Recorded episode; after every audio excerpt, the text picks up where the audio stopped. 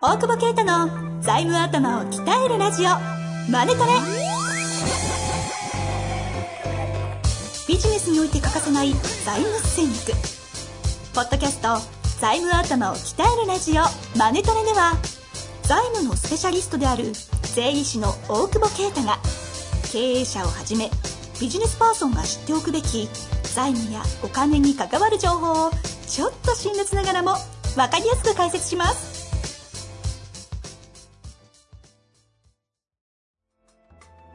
こんにちは、遠藤和樹です。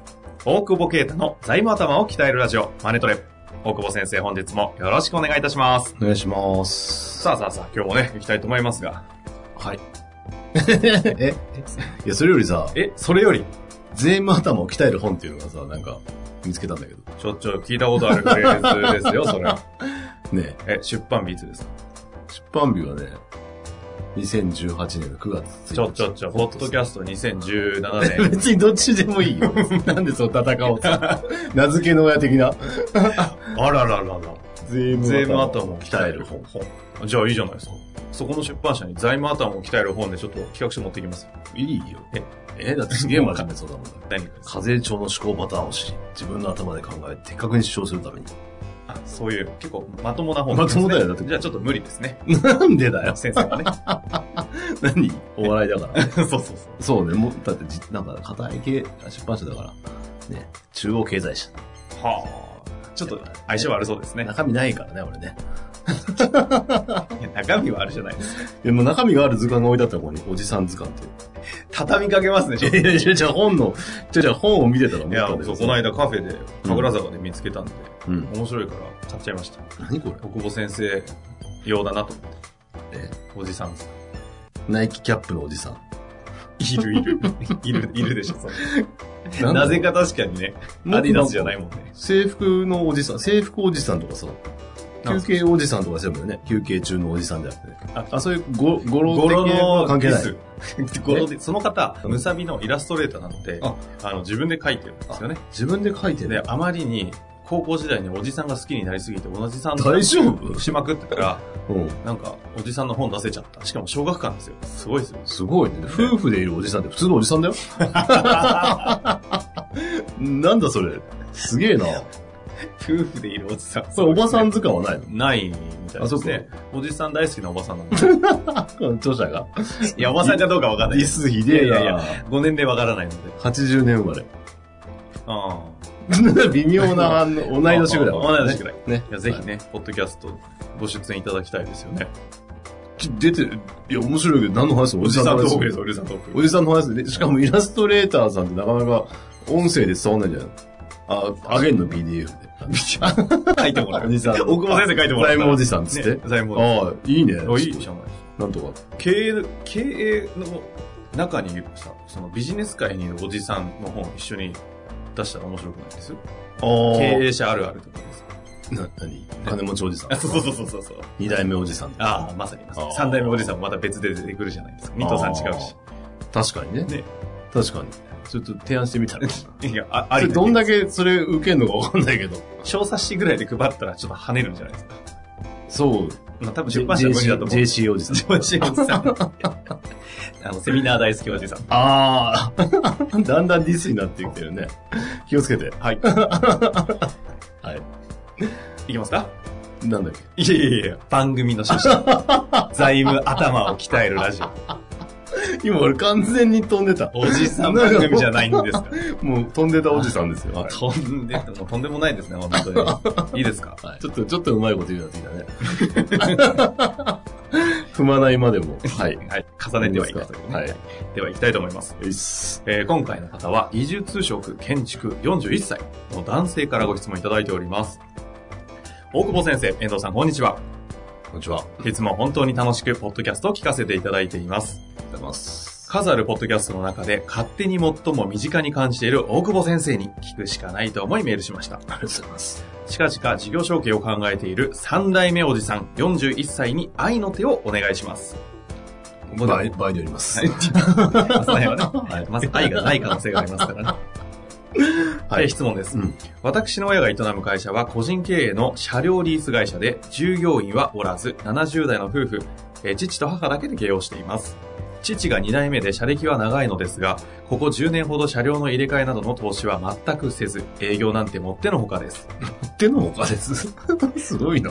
なので、新規の顧客は全く増えず、馴染みの顧客が支えている感じなので、売り上げは右肩下がり、本人たちは年金をもらいながら、細々と生きており、会社は小遣い稼ぎ程度と考えているようで、私が継がなければ畳むつもりです。うーん。私自身も専門学校卒業後、20年同じ会社で働いており、経営に関する知識はありません。そこで質問ですが、このような会社を私が承継し、継続できる会社に成長させようとしたら、どのようにしたらよいでしょうか行政の力を最大限活用する方法、協力してくださる修行の方々の探し方、今やっておくべきことなど、聞きたいことだらけです。私が考えた方法としては、一つ目が従業員として雇われ働き顧客を増やす。二つ目、私自身が独立起業し、父の会社を買い取る。三つ目、父が株式会社に変えた後に承継をする。となってますね。うんえー大久保先生、遠藤さんの考える最も良い事業承継の仕方をお聞かせください。よろしくお願いいたします。ということですね。 あはい。長っ。ちょちょちょち ょ。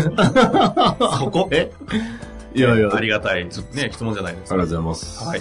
いやいや、そうですけど。まあ確かに、こんぐらいね、背景言ってくれないとわかんないそうですよ。ね。そうですよ。うんそれでも全然わかんない ね。やっぱりえいやいや、10年抱えなくてもいいのこれ大丈夫なの確かに。すごいね。細々と、馴染み客だって。車両リース会社ってさ、そもそも財務力あるとこやってないだって、ま車仕入れて貸すんでしょそうですね。い金融だよね。まあ、ある種。そうですね。ね。そうですね。うーんまあでも、そ相当、うん先代、先代ないし、父は、借り入れもあるのかな。そうだ想ね。定はされますよね。まあ、リ普ース通はそうだよね。なるほどね。さて、ど、どうからいくさあ、どこから行きましょうかですが、一応大前提が、うん。えー私が継承して継続できる会社に成長させるとしたらという、成長すんの車両リースって、これから。確かに ね、こんだわけかんないけど、なんか、車もうん。なんかシェアで、シェアカうーんがあったり、ね自動運転、うんぬん、どんどん進むな。な、なんで車両リースってあんだっけ楽なんだっけし資産持ってたくない。ああ、ガット、でも、ああ、そっか。でも300万以上の車、あ、そんな車じゃないのか。だと資産計上しなきゃいけないんだよ、リースだよね。あ、そうなんですうか。ん。 300万以上の車だとリースでもうん資産計上。あ、そうなんですね。あえー多分最近自信ないんだけど。ーあの、その、そのぐらいの、あるんですね。いやいやいや、だから持ちたくないのはそうだけどさ、今、調達天国じゃん。はいはい。そしたら別に借り、もう借りられない会社ってことなのかな。お客さんはね。だそしたら逆に滞留の可能性もある。まあ、そうですね。うんでも、細々とちゃんと暮らせてるということは、ちゃんとお金は回ってるんですまよあねまあ、そうだね。いや、だからじゃあいやこ、この先さ。ね。今今の事業で拡大していくのかって話そうそうそう、そもそもう。ん。いや、もしやるとす、する、やるとすると、あれだよね。結構、ちょっとわかんない。どういう財務省用かわかんないからあれだけど、調達も増やさなきゃいけないし、車に投資して、営業して、回収してって結構長いよね。確かにねだって。その結局金利というか、利回りの部分での商あ売れででししょ、ょ。商売でしょ。はい。そうすると銀行金利との差額が利益だよね。ええだからそこを、えっ、と、まあ別にこの事業はどうあ過去、過去は良かったかもしれないけど、ここから先に、ね、僕らの世代がこう、おじさんがついていくのにね、その本当にそのビジネスいいのかっていうのがあるけど、やっぱり武器はお父さんの会社が長いってことだよね。ああ。ほなので、うほうほうん、車歴がやっぱあって、う。うん。でちゃんと BS が傷んでなければここで調達ができる。ということが一つだよね。なるほど。だから、えっ、と、この方が、えーはいなんだ、えー承継をする承継をせずに独立するとしするならば、創業融資になるじゃない。はいはいはいそう。すると貯金をいくらしてるかみたいなのもするし、はいはい。おそらくその建設の技術職の方だから、まあそれに関連した事業だよね。そうなりますよね。うん。でそれよりはお父さんの会社でこれをベースに運転調達して、まあな、な何がしかの事業をやってこの会社を伸ばすっていう。うんうんうん。箱の承継と、まあ、事業入れ替えてもいいわけなんで、多分、バンバン伸びる事業だったらお父さんもやってるでしょ、さすがに。確かにうね、ん攻めますよね。と思うし、まあ、もしそうだとしたらだって、ね、三代目おじさんも横で見てたら、親父もっとこうやれよとか思ったはずだけど、多分そうじゃないんだとするならばうん、うん。うん。まあだから箱をいかに、ね、使って。使って伸ばすかってことになるかなっていうふうに思うよね。その、そ今お話しされてるのうは、ん箱を使って伸ばすけど、この車両リース会社で行くかどうかは、一旦考えるってことですかだから車両が会社で行くとするならば、えっと、結構やっぱリスクがあると思ってて、車の調達資金うん。の調達、それから回収の、えっと、率が多分そんなに良くない。はいはいプ。ラス、この彼が、えー営業ができるならいいけど、おそらく技術職で。技術職で雇われてるから営業をしたことないするならば営業マンが必要になるんじゃないかなと。確かにね、そうですね。うんうん。そう すると、となると雇わなきゃいけないですもんね。結構大変じゃないっていう感じがしちゃうんだけどな。まあその規模感も全然わかんないから、これええでもしかしたらね、な何十億とかあったら、減って、減っては減るけど、毎年1億円リーグってるとはいはかいだったらあれだけど、そうじゃないとするんだったらちょっとリスクがあるのかなと思うから、なんかその、この会社っていうリソースを使って、なんかやってみるのがいいんじゃないと思って、別事業。別事業を、あうん、あ。まあ確かにそうですね。箱をうまく使えば、その長年やってるっていうことと、うん事業回ってるってことで、個人で会社立ち上げるよりそうはそ融資受けれるし、うん、と思うよ、その、別事業か。なるほどそうねそう。それがいいのかなと思って。あまあ、もしでも継続してやるとするんだったら、やっぱりその雇用は多分ちょっとリスクだろうから、自分で営業するのか、ただ今の仕事を辞めた時の収入がなくなるからねあ。、うん、うん。それでもちょっと、えっ、と、バランスするのかっていうことを見ながら、なるほど。えー、また雇用よりは多分業務委託だろうし、まあいますからねあ。ー営業、業託受けたい人たちね。、ね、そういうブローカーおじさんとかに頼んで今日はおじ さん。 いやその振りじゃないのいろんなおじさんが振出てきますね。ええうんはいそうそう、そういうのを、まあ持たないでね、リスク低くやっていくっていうのと、あとはだから借り入れがどんだけあるかだよね。もう事業証券のこの感じで、なるほえど。ーまあ成長する前提というか、せ成長する方にかけるんだったら、はい、はい。借り入れは武器だよね。調達だから。うんだけど、えーもし彼が、あこの会社が、もう例えば借金まみれで債務超過ですと。で、お父さん連帯保証人ですって、うんうん。でこの事業もしかして伸びないかもしれません。だとしたら、株はもらっちゃ、株はもらってもいいけど、えっ、と、経営者にならない方がいい。連帯保証にならない方がいいよね。はい、はい。け経営者とかオーナーにならない方がいいってことですいね。や、経営者。経営者にならない方がいい。基本的に経営者が連帯保証取られるから、そうするとお父さん亡くなった時点でで手放すっていう判断をすることもあるかなと思う。あれ、連帯保証って、うんいや、あれなんですか、同族だと切れないんですか経承継するとき切れない。だから通常の M&A であれば、はいもちろん切れるけど、えええやっぱ MA で一番ね、あの、多い質問は、借金どうなるんですかって話だよえ。はい、はい、はい。それは借金ごと売りますよってね。借金ごと売る、売るときに大抵、連連帯保証入ってたら切るじゃん。切りますよ切ねれる切。ただ、事業承継は切れない。切れない。切れないことが多いから、えっと、相続放棄を考えなきゃいけないので、なるほど。すげえ急に暗い話になるなるほど、なるほど。いや、大事なポイントですね、これたね。だだからちょっと今、まあ、えっ、と、まあそんな、どっちの方向に行くのかってことで、まあ伸ばす方法とリスクを低減する方法ってことがあると思うんだけど、はい、はい。やっぱその最後の方法として考えてるのは、ここの、結構いろんなことを、ちょっとさ最後の株式会社に変えた後にっていうのは、もし今有限会社だとしたら、別に株式会社に変えようと変えまいと、これも結構よく聞くけど、どっちでも同じなんで、有限会社と株式会社。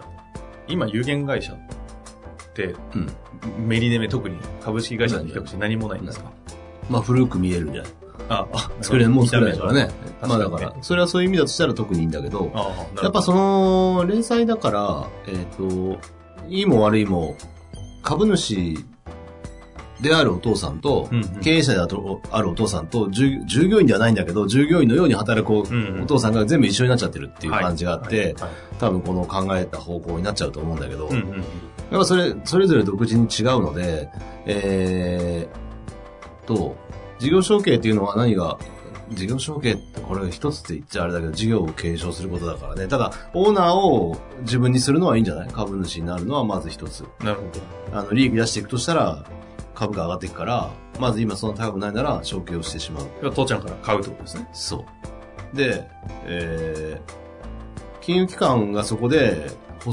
証に入るって言ったら断り続けるしかないと思うけど。うんうんただ、あのー役員、経営者になると多分保証取られるので、うん。なるほど。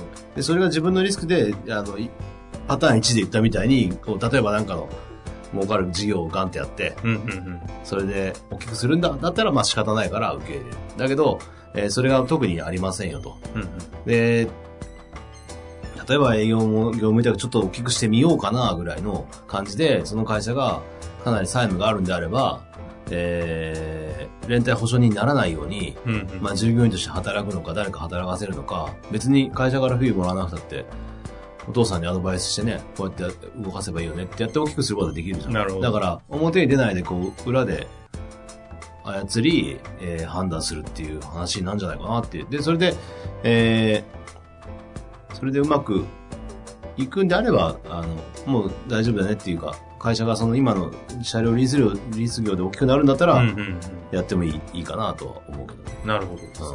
え、ちなみに最後、一つご質問があるとしたら、一旦、いずれにしろ、えーと承継して、父から会社をゆ、うんうんまあか譲るというか、か買って、うん自分オーナーになって、で、一旦こ、でもこの事業自体って、経営者になるならない一旦置いといても、うんい既存事業回ってるから、キャッシュ動くじゃないですか。。ただ、この人、この方多分、営業したことないとか、ビジネスの話がわからないというのがあるんだとすると、うん。落ちてきてやばいってなった時は、あれじゃないですか。もう立ち直し多分できない可能性があるとう思うんんですよ。っていう意味での、こう、やばくなった時の、受けを、受け取った後のやばくなった時の出口はどうすればいいんですかだけど、えっと、一つは、連帯保証人じゃなければ、何も起きないってことだよ。ただ倒産すればいいだけなだ。るほうん。だけど、まあ、人に迷惑かけないって意味では、うん撤退費用とか、その車両の処分費とか、ど。うんうん、まあそうれいうのは試算しといてどれぐらい落ちてきたらやめるとか、まああー利益出てるうちは大丈夫だと思うけど、はいはいはい。うん。そのマイナスになってくるんだったら、マイナスにななる前にというか、だからどれぐらいの現預金がね、結う局、んうん撤退に必要で、それぐらいのキャッシュがちゃんと会社にあるって状態はなんかマネジメントしといた方がいいだろうね。うんなるほどでうす。あんあ。もうでもだいぶ考える観点は今のでお分かりになったんじゃないですかね。ですかね。いや、じゃないですかうん。まあ、という話を受けて、ちょっとこうしてみようと思うんだけど、この辺どうなんでしょうっていうのがあればね、逆にちょっとね、ままたた。売上規模と利益ぐらい分かるともうちょっと。確かに確かに。そうですね。ね。まさにそうですね。あとはい、株式、有限じゃなくて、本当に個人商店うんででもその辺どうなってんのまあまあそうね。教えてほしいかなと思いますので、ぜひね、今の話聞いて何かありましたら、ご質問お待ちしております。というわけで、小久保先生、本日もありがとうございました。まあこれ三代目おじさんじゃないよね、まだね。ついてないからね。三代目広報寺さんです。 ということで。そう いうことで頑張ってください。ありがとうございましたはい、失礼します。